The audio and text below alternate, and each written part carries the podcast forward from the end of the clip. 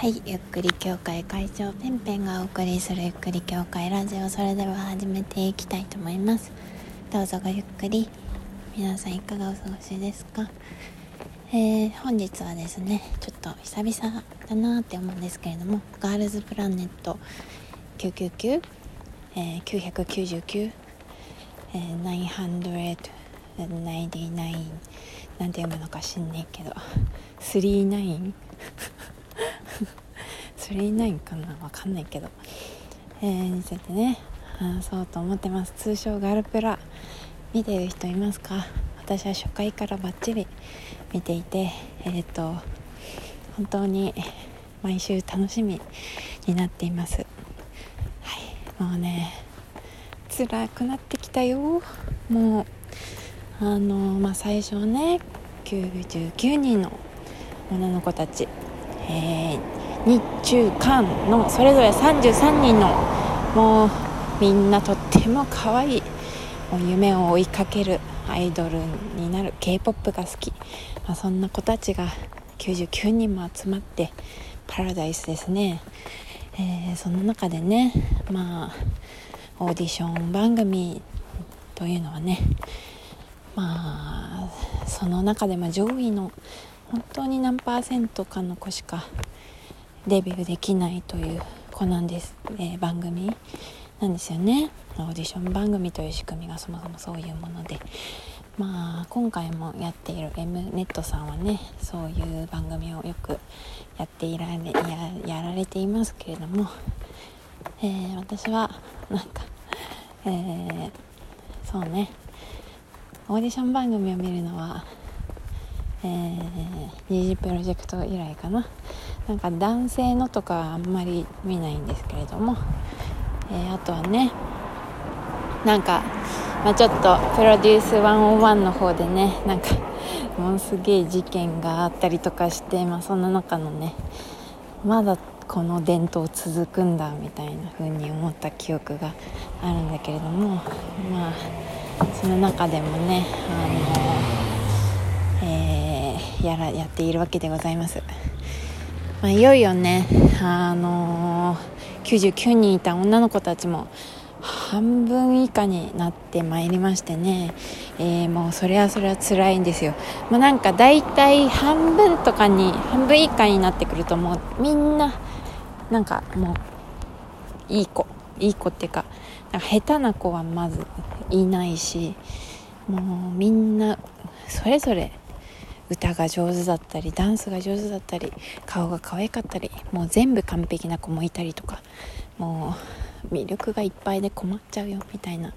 そういう感じなんですけれどもね、うん、その日中韓の女の子たちが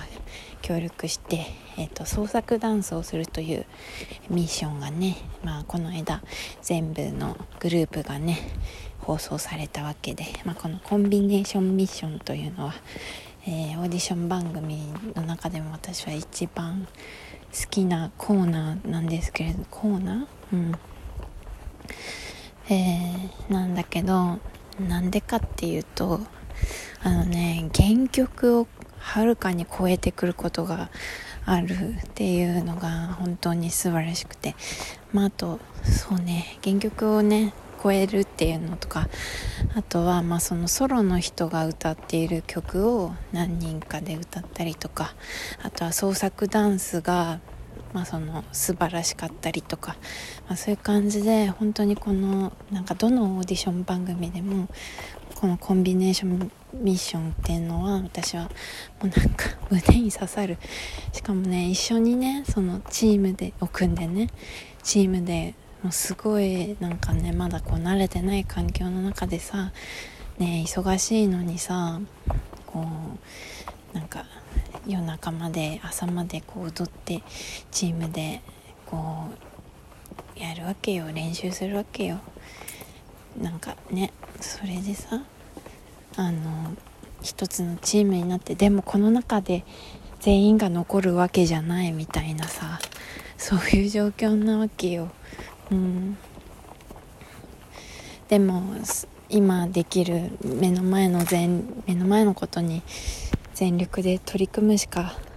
ないねみたいなそういう気持ちを一つに合わせてこのメンバーでみんなで上位に上がっていこうね絶対残ろうねみたいなそういう固い約束を刻こうねあの約束を結ぶけれどもそれがこう叶わないこととかもあるわけよ。そうその一緒に踊った友達がさこう落ちていくわけよ。辛いよ。辛いしみんなさライバルなんだけどこう良き戦友であり親友であり同じ夢を見る子たちなのよ。一つの夢ね。うん。そうたくさんの女の子がいるでもみんなデビューしろよって本当に思ういつも。ね。でさもうオーディション番組の常連みたいな子とかさこう韓国には研究生制度みたいのがあってこうねその何？事務所が各事務所がさあの研究生をこう囲っていてそうそれも有名な事務所の子とかあとはもうデビューしたのにそのデビューしたグループが下火になっちゃってでもう一度みんなにこう注目されるように、うん、番組に出てる子とかさデビューしてるのにだよ、うん、だからデビューしたからといってうまくいっている人っていうのもさほんの一握りなわけよ。まあそういうさ今はそのガルプラのみんなもデビューに向かってさやってるわけだけどさそれもねつかの間でね人気がなくなっちゃったりとか本当に過酷で厳しい世界なわけよ。うん。そう。そんな中でさこの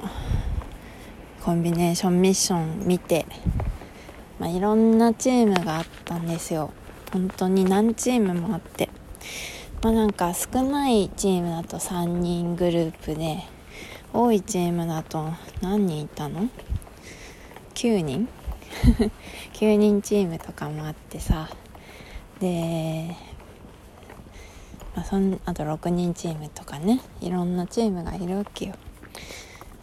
ほんとその中でも私が、まあ、その3人チームの中であなたたちが1番6人チームの中であなたたちが1番9人チームであなたたちが1番っていう風にね決まるんだけど総合的に見て私がまあ、今回ものすごく感動したチームがあって、えー、そのチームについてどうしても語りたくなっちゃってさ、うん、話そうと思って始めたらもう早半分ぐらい過ぎちゃってるんだけどさ。あのまあ今言ったさすごく過酷な戦いなのよ、うん、もうなんか何が悪いとかないのよ。もうなんかもうほんと何？なんかちょっと顔がいいとかちょっと踊りがうまいとかちょっと歌がうまいとか表現力がすごいとか。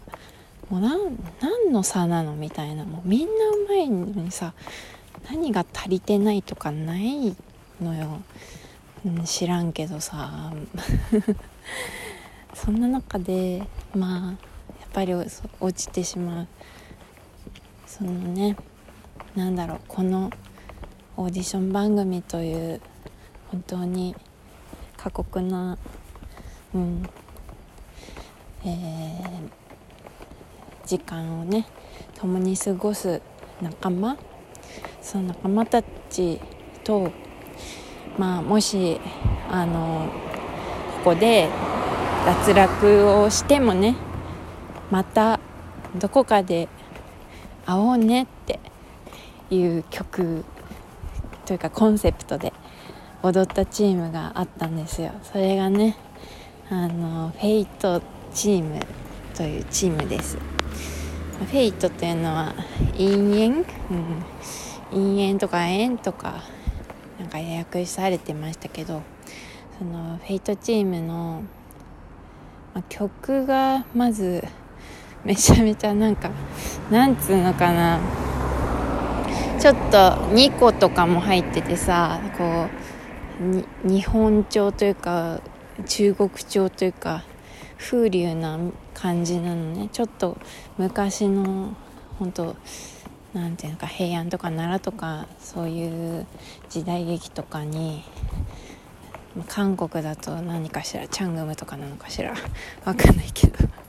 まあそういう多分ねあのドラマの主題歌で使われていた曲だと思うんだけど。まあ結構、